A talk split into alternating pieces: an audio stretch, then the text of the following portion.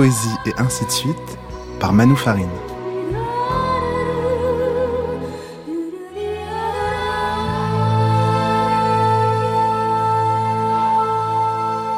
Je n'ai rien à dire et encore moins quelque chose à dire, écrivait-elle en 1969. Aujourd'hui, en lisant, en écoutant Annie Lebrun. Cette définition n'a pas bougé dans son principe depuis le jour où elle a été formulée, c'est-à-dire en 1924, où le surréalisme était présenté comme euh, automatisme psychique pur, par lequel on, se proposait d'exprimer par écrit ou de toute autre manière le véritable mécanisme de la pensée. Il s'agissait d'une dictée de la pensée en dehors de tout contrôle, et ceci était très important, de tout contrôle exercé euh, par la raison et en dehors de toute préoccupation esthétique ou morale. Annie Lebrun, bonjour. Bienvenue. Bonjour. À vous. Il y a 100 ans, en 1924, paraissait le manifeste du surréalisme, donc sous la plume d'André Breton. Il y a 20 ans, paraissait Sous la vôtre, Ombre pour ombre, livre de poèmes écrits entre 1967 et 2002, édité aujourd'hui en poésie Gallimard, un livre que l'on retrouve aussi dans le tout frais volume L'infini dans un contour, qui rassemble une part essentielle de vos textes aux éditions Bouquin cette fois. On entendait à l'instant euh, la voix de Breton au micro de Judith Jasmin. C'était en février 1961, soit deux ans avant que vous ne le rencontriez et deveniez compagnon de route du surréalisme jusqu'à la fin, jusqu'à sa dissolution en 69. Qu'est-ce que vous pourriez ajouter à la définition qu'il en donne? C'est la définition classique euh, où il définit le surréalisme par, comme, euh, comme automatisme psychique. Hein, c'est ça. Bon, il n'empêche que on sait que le surréalisme a été tout autre chose que ça et a, et a provoqué et a ouvert des horizons euh, qui sont d'autant plus intéressants qu'ils sont complètement divergents. C'est-à-dire?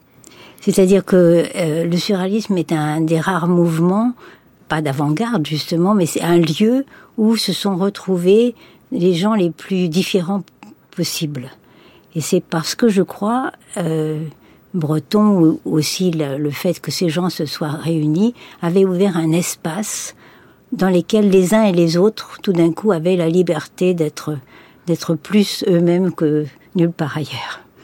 Ah, est-ce que c'était c'était peut-être dans la seconde partie de sa phrase hein, que euh, qu'il fallait s'attarder. Euh, alors si c'est aussi la définition classique, comme vous dites, du surréalisme, et l'idée euh, de s'exprimer en dehors de tout contrôle exercé par la raison et en dehors de toute préoccupation esthétique et morale, hein, c'est peut-être davantage là-dessus qu'il faudrait s'attarder. Est-ce que c'est cela, ce à quoi vous vous êtes toujours tenu? En tout cas, elle est là aussi une de vos dettes envers le surréalisme s'il y a une phrase qui moi m'a le plus frappé du surréalisme, c'est une phrase de Breton qui dit en matière de révolte, aucun de nous ne doit avoir besoin d'ancêtres. Et je pense que c'est ça la chose la plus importante, peut-être, du surréalisme.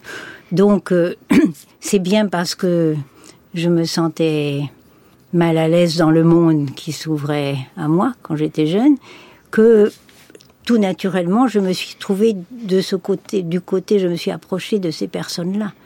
Ni ancêtres, ni disciples Plutôt non. Qu'est-ce qu'il faut comprendre avec le plutôt ben, Plutôt parce que bon, je commence à, lire, à un tout petit peu réfléchir euh, euh, au cours des années 60.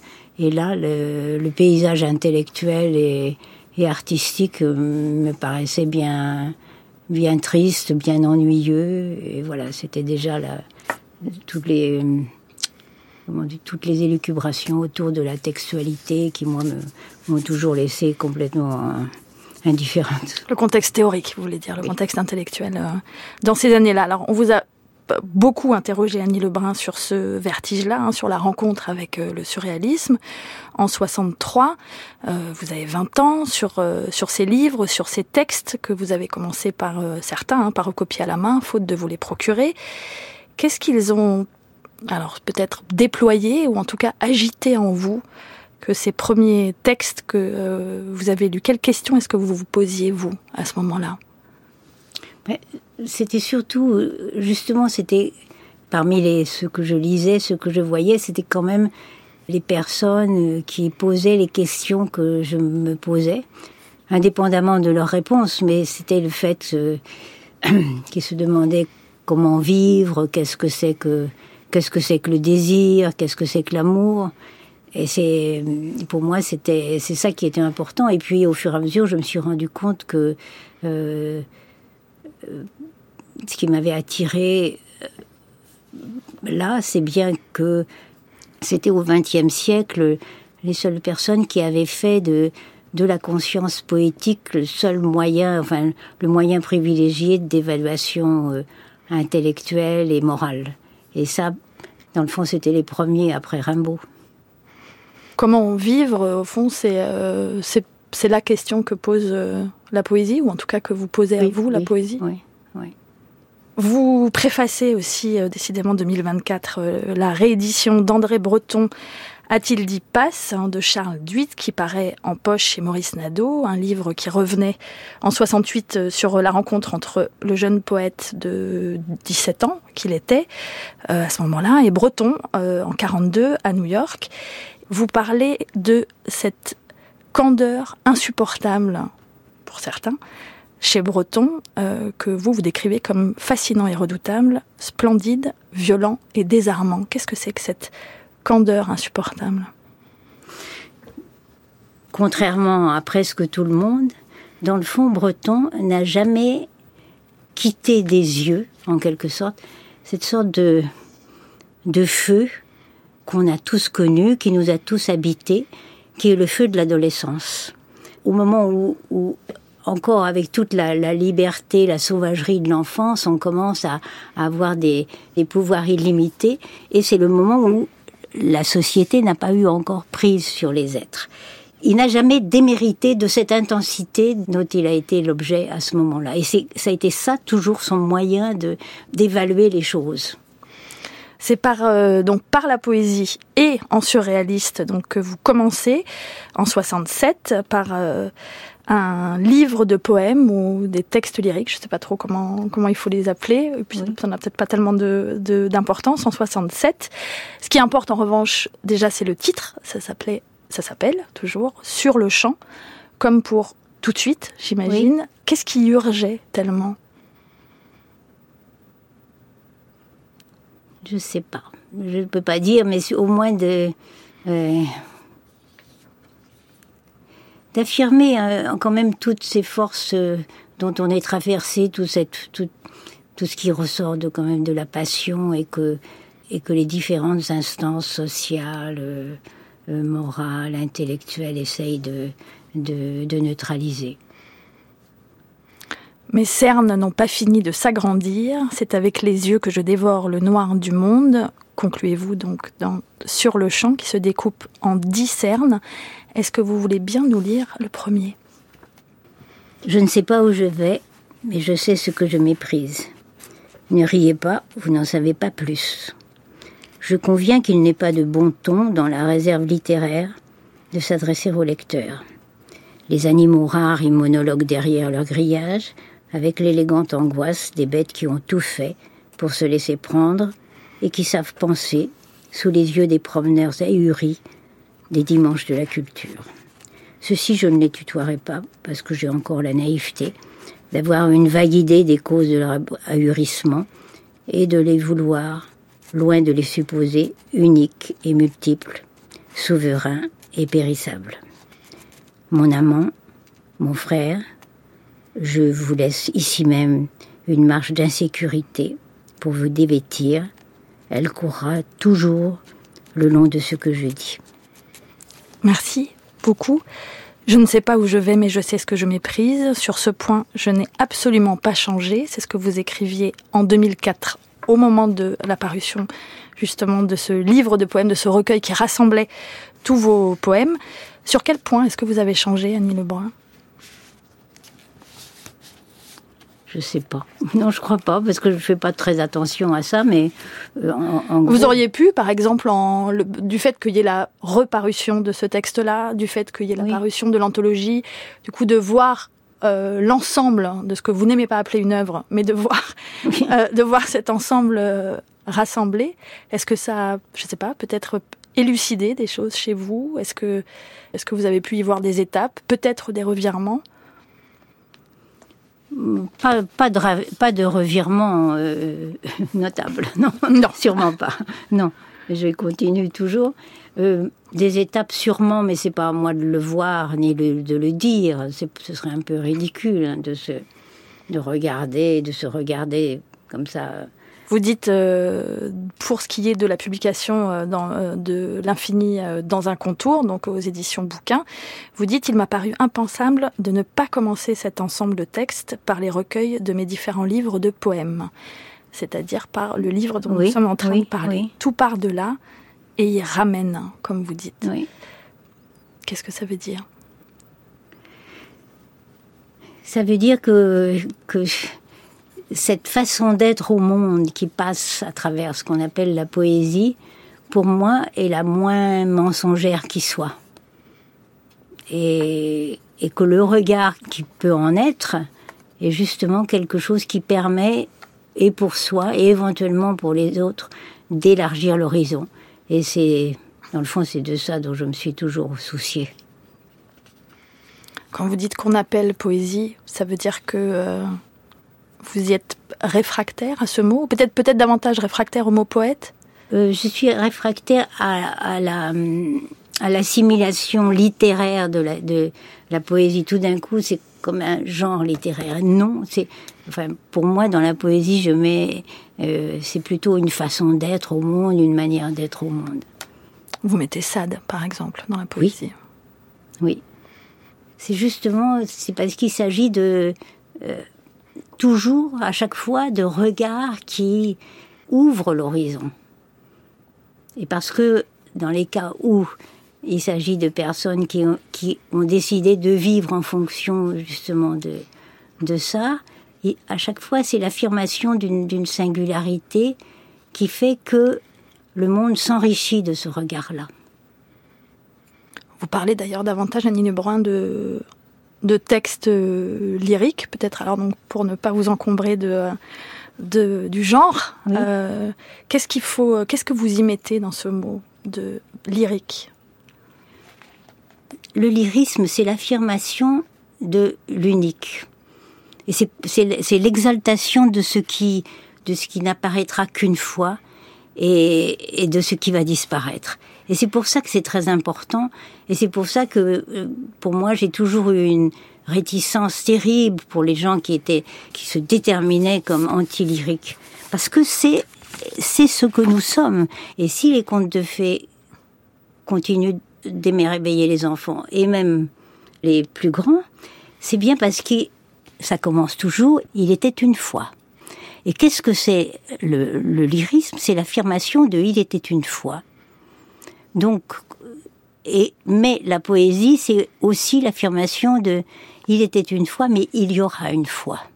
Et ça, c'est très important. C'est-à-dire, c'est le, pari fait sur la singularité et sur l'exaltation de cette singularité qui, de toute façon, va disparaître. Et c'est, je trouve que là, c'est peut-être euh, peut-être l'essence de ce que nous sommes. Il y aura une fois toujours euh, recommencer, mais toujours recommencer autrement. C'est-à-dire autrement et pour chacun. C'est bien, il était une fois, oui, il était une, il est une fois pour chacun. C'est parce que la poésie ne tient à rien qu'elle échappe justement aux autres façons de penser. C'est ce que vous écrivez dans euh, Appel d'air, hein, qui était cet essai paru en 88. Euh, bah, oui, alors ce genre, tout ce genre de publication fait remonter beaucoup, Voilà. de, beaucoup de, de souvenirs, des textes euh, lyriques. Vous allez euh, passer aux essais. Alors c'est évidemment pas si simple que ça et Il y aura euh, Lâcher tout en 77, euh, Soudain, évidemment Soudain, un bloc d'abîme, Sade, ou encore Appel d'air justement, qui était ce pamphlet contre la poésie de votre temps en 88, ou euh, plus récemment de Par trop de réalité, ou le tout dernier hein, en 2023, La vitesse de l'ombre, d'innombrables textes critiques, des lectures de Sade toujours, de Roussel, de Hugo, on va y Jarry, revenir, de Jarry. Jarry, de Césaire. De, alors, ça, ça n'est pas en finir avec le lyrisme, parce que vous n'en avez pas fini euh, évidemment avec le lyrisme, mais euh, en tout cas d'en finir avec euh, ce qu'on peut appeler éventuellement des, euh, des livres de poèmes. Qu'est-ce que ça voulait dire? Que cette forme-là de lyrisme ne pouvait plus rien, ou était devenue inopérante, ou était menacée, ou il y avait d'autres nécessités que celle-là C'était pratiquement une question de respiration, c'est-à-dire qu'à un moment, euh, j'avais l'impression que je me sentais si mal au monde que ça ne suffisait pas d'essayer d'exprimer ici et là quelque chose. Il y avait une sorte d'étouffement et à partir du moment où tout d'un coup euh, le capital s'est mis en marche, a investi en quelque sorte beaucoup comme jamais dans toute la sphère culturelle, quelque chose est devenu complètement irrespirable. Donc, c'est à partir de ces années-là, 85-90, euh, qui correspondent aussi à, l'avènement de, de, Thatcher et du néolibéralisme. A, posteriori, je me rends compte que c'est de ça, dans le fond, que ça vient. Le, texte euh, lyrique euh, n'a pas vocation critique Si, toujours le lyrisme est, pour reprendre quelque chose qui a été déjà dit, le développement d'une protestation. C'est-à-dire parce que c'est bien parce que cette voie-là manque au monde que certains prennent le risque de euh, d'affirmer ce lyrisme-là. Mais il y avait quelque chose que je ne comprenais pas. Il fallait que je comprenne qu'est-ce qui se passait. Et c'est pour ça que je suis plus passée vers les, les essais critiques. Qu'est-ce que vous avez compris? Par exemple, euh, pendant longtemps, je ne comprenais pas l'enlaidissement du monde, l'enlaidissement des villes, et puis je me suis rendu compte que justement, le capital qui pendant des années avait, euh, après avoir exploité la surface de la Terre, tout d'un coup commençait à exploiter notre sensibilité, notre monde intérieur.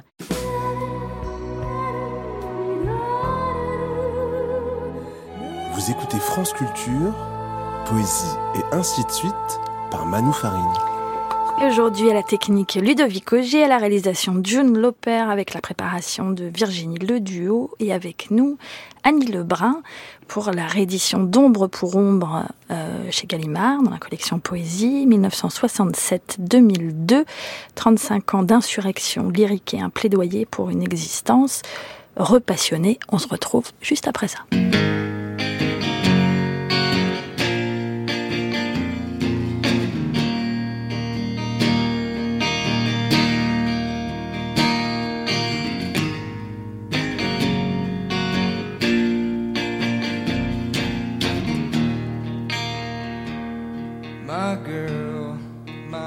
girl, don't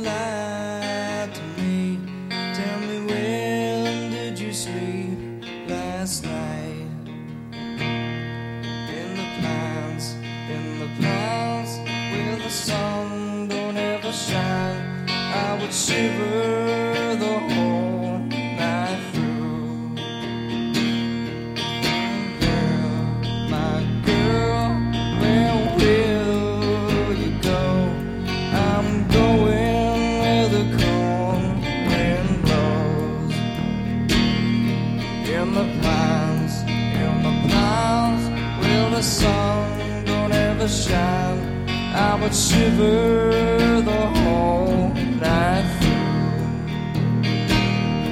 The husband was a hard just about. Nirvana, where did you sleep last night? Et un retour à Annie Lebrun, et où il va être question d'amour, justement. Euh, vous qui écrivez, si la personne que vous aimez vous quitte un instant pour le journal, quittez-le pour la vie. Ça, c'est ce que vous écriviez dans Tout près les nomades, je crois. Au fond, amour et poésie ouvrent des horizons similaires pour vous? Euh, Comparables, oui. C'est-à-dire que tout d'un coup, justement, le, paysage change et le monde devient plus grand. Risquer l'inconnu, quelque chose comme ça? Oui, de, oui, de prendre ce risque-là vers l'inconnu et aussi sorte de grande euh, vers l'altérité dans un cas comme dans l'autre. Hein. Alors, toujours extrait de ce euh, livre de poèmes qui paraît en, en poésie Gallimard. Alors cette fois, c'est un texte qui qui date de 69, si je ne dis pas de bêtises. Je n'ai rien à dire et encore moins quelque chose à dire. Pour l'instant, je parle, tandis que d'autres dansent, crient, éternuent, maigrissent, tuent, respirent, s'allongent. Personne n'est jamais parti où que ce soit, serait-ce au bout d'une phrase, sans se déguiser. J'avoue dédaigneusement j'ai des fossiles et pas de marteau. Inconvénient mineur quand le regard fait tout pour se perdre au loin. Nous sommes en retard. Mais n'est-ce vraiment que partie remise? Le jour n'en finit pas d'avancer à reculons sur le ventre de la nuit. Nous avons peut-être le cerveau sur la main, comme d'autres le cœur. Pourtant il est inimaginable d'avoir l'air plus ridicule, puisqu'on ignore toujours qui s'enfonce sous les voûtes des épaules, qui promène les rues en laisse, qui joue les respirations individuelles au banco des tempêtes, qui répond au téléphone hagard du sommeil? Le bruit court que nous sommes en voyage, mais nous ne courons pas. Nous étouffons sous des peaux d'ours en pluche, traînant au bout d'une ficelle des caravanes d'idées, précieuses, chaotantes, usuelles, anachroniques, inutiles, épuisées, merveilleuses, oui, merveilleuses peut-être, mais qui parle? Qui parle? Je sais pas. Merci. Alors, je n'ai rien à dire et encore moins quelque chose à dire. Alors, c'est vrai qu'on vous a souvent, euh, là, en, préparant l'émission et en, travaillant un peu sur euh, euh, des textes critiques qui ont pu être écrits sur vous, cette, cette phrase, ce je n'ai rien à dire et encore moins quelque chose à dire, revient assez, assez souvent, donc qui date de 69. Euh, dans Tout près les nomades. Et puis euh, en 2004, vous le reprenez. À croire qu'il fallait dès le début prendre au sérieux cette phrase. Euh, écrit Mathias Siffer dans L'infini dans un contour, hein, donc qui paraît, qui est cette anthologie qui paraît aux éditions bouquins. Est-ce qu'il faut la prendre au sérieux, très au sérieux, cette phrase? Je n'ai rien à dire, et encore moins quelque chose à dire. Oui, au sérieux et en même temps en s'amusant, parce que c'est quand même ça aussi. Mais parce que c'est commençait à ce moment-là une époque où tout le monde avait quelque chose, des témoignages incroyables à dire, et, chacun avait une opinion arrêtée sur tous les sujets. Et tout d'un coup, moi, je, n'en pouvais plus d'entendre tous ces gens qui, qui avaient une, autorité qui leur permettait de, parler à la place des autres. Et c'est ça, c'est de ça dont il s'agit. Et je pense qu'on commence effectivement à parler. Euh, quand on, quand on est ailleurs, au plus loin de cette représentation sociale du monde. Alors, ce qu'il y en a, c'est la littérature, la littérature n'étant évidemment jamais séparée. Euh, en tout cas, c'est comme ça que vous la décrivez, séparée de, de, la vie, bien sûr, mais jamais séparée, même tout court, d'une certaine, d'une certaine façon. Euh, on parlait du surréalisme euh, tout à l'heure, Annie Lebrun, que vous décrivez comme une tentative unique au XXe siècle de penser tout l'homme. Hein. Mmh. Ce qui, pour vous, euh, fait le cœur de la littérature, c'est qu'elle doit toujours penser le tout. Je pense que oui, et c'est ça le propre aussi de la poésie. C'est le rapport de l'homme avec, avec tout ce qui n'est pas.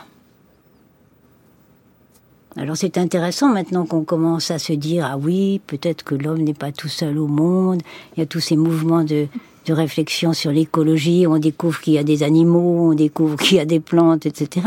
Mais si on avait lu et écouté ce que disent effectivement certains poètes comme ça, depuis le début, ils tiennent compte justement de, du fait que nous ne commençons à être qu'à partir du moment où nous avons conscience de ce que nous ne sommes pas.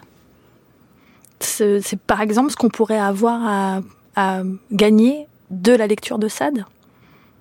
Ah oui, ah oui. Parce que justement, Sade, euh, euh, ce n'est pas pour rien que, que l'image récurrente de, dans toute l'œuvre de Sade, c'est l'image du volcan. Et qu'un de ses personnages dit un jour, considérant l'Etna, dont le sein vomissait des flammes, je désirais être ce fameux volcan. Alors là, c'est effectivement, on, a, on se trouve devant peut-être un des, une des consciences poétiques les plus fortes, c'est-à-dire que Sade arrive euh, au moment où l'homme avec les lumières pense être le maître, le maître du monde. Or lui, sans monter à l'intérieur de lui une violence qui est la violence de ses désirs, et ayant décidé de ne pas, de ne pas s'opposer à cette violence, et il ne peut pas s'opposer à cette violence, il commence à considérer aussi que cette violence est, est, est à l'œuvre dans la nature. C'est-à-dire que la même violence est à l'œuvre chez lui, à l'intérieur de lui-même, que dans la nature. Et à partir de, de cela, Sade va commencer à penser. Et il en arrive à cette, à cette confrontation incroyable. C'est pour lui, c'est est-ce que, est-ce que la pensée, est-ce que notre pensée tient devant la violence qui nous habite et qui est la même que la violence naturelle qui est à l'œuvre aussi bien à travers les volcans, les tremblements de terre, les tempêtes, etc. En quelque sorte, Sade formule tout ce qui va être le, le cœur du romantisme et qui ne va sans doute pas arriver aussi clairement, aussi de façon aussi juste, aussi précise à, le formuler. Alors justement, puisqu'il est question de ça, un mot sur euh, Ombre pour Ombre, euh, ce titre qui avait été choisi pour rassembler euh, l'ensemble de ces textes lyriques, hein, de, ces, de ces livres de poésie. Alors on va peut-être pas parler des contours de l'ombre, mais on, on pourrait. Qu'est-ce que Pardon, la question est un peu énorme, mais qu'est-ce que contient l'ombre pour vous? Justement, elle contient tout ce que, tout ce que nous ne sommes pas, tout ce que nous ne savons pas être. Et c'est cette part d'inconnu, mais qui, qui est et à l'intérieur de nous et en nous. C'est ça. Qui nous ramène à ce mot déperdu. Euh, Annie Lebrun, euh, dont vous disiez qu'il était sans doute de tous les mots de la langue française celui que vous préfériez ou que vous préférez. Je ne sais pas si c'est toujours le cas. C'est ce que vous écriviez dans l'introduction au recueil De les perdus, justement, euh, paru en 2000 chez Stock. Qu'est-ce qui dit ce mot-là de ce qui vous anime Et ça sera ma dernière question. Mais justement, c'est un mot qui, qui ne qui, qui, ne calcule pas, qui ne fait pas de plan, qui tout d'un coup euh, mise sur, sur, sur la passion au risque de tout perdre. Est-ce que vous voudriez en ajouter un autre de mots? Pour l'instant, non.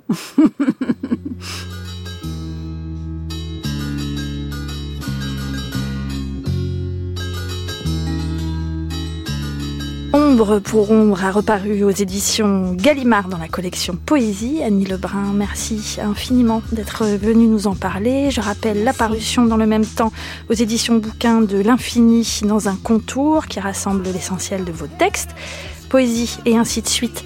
C'est fini pour aujourd'hui, une émission en partenariat avec La Croix Lebdo que vous pouvez réécouter et partager sur le site et l'appli Radio France. Quant à nous, on se retrouve la semaine prochaine, même heure, même endroit. Bon après-midi à toutes et à tous.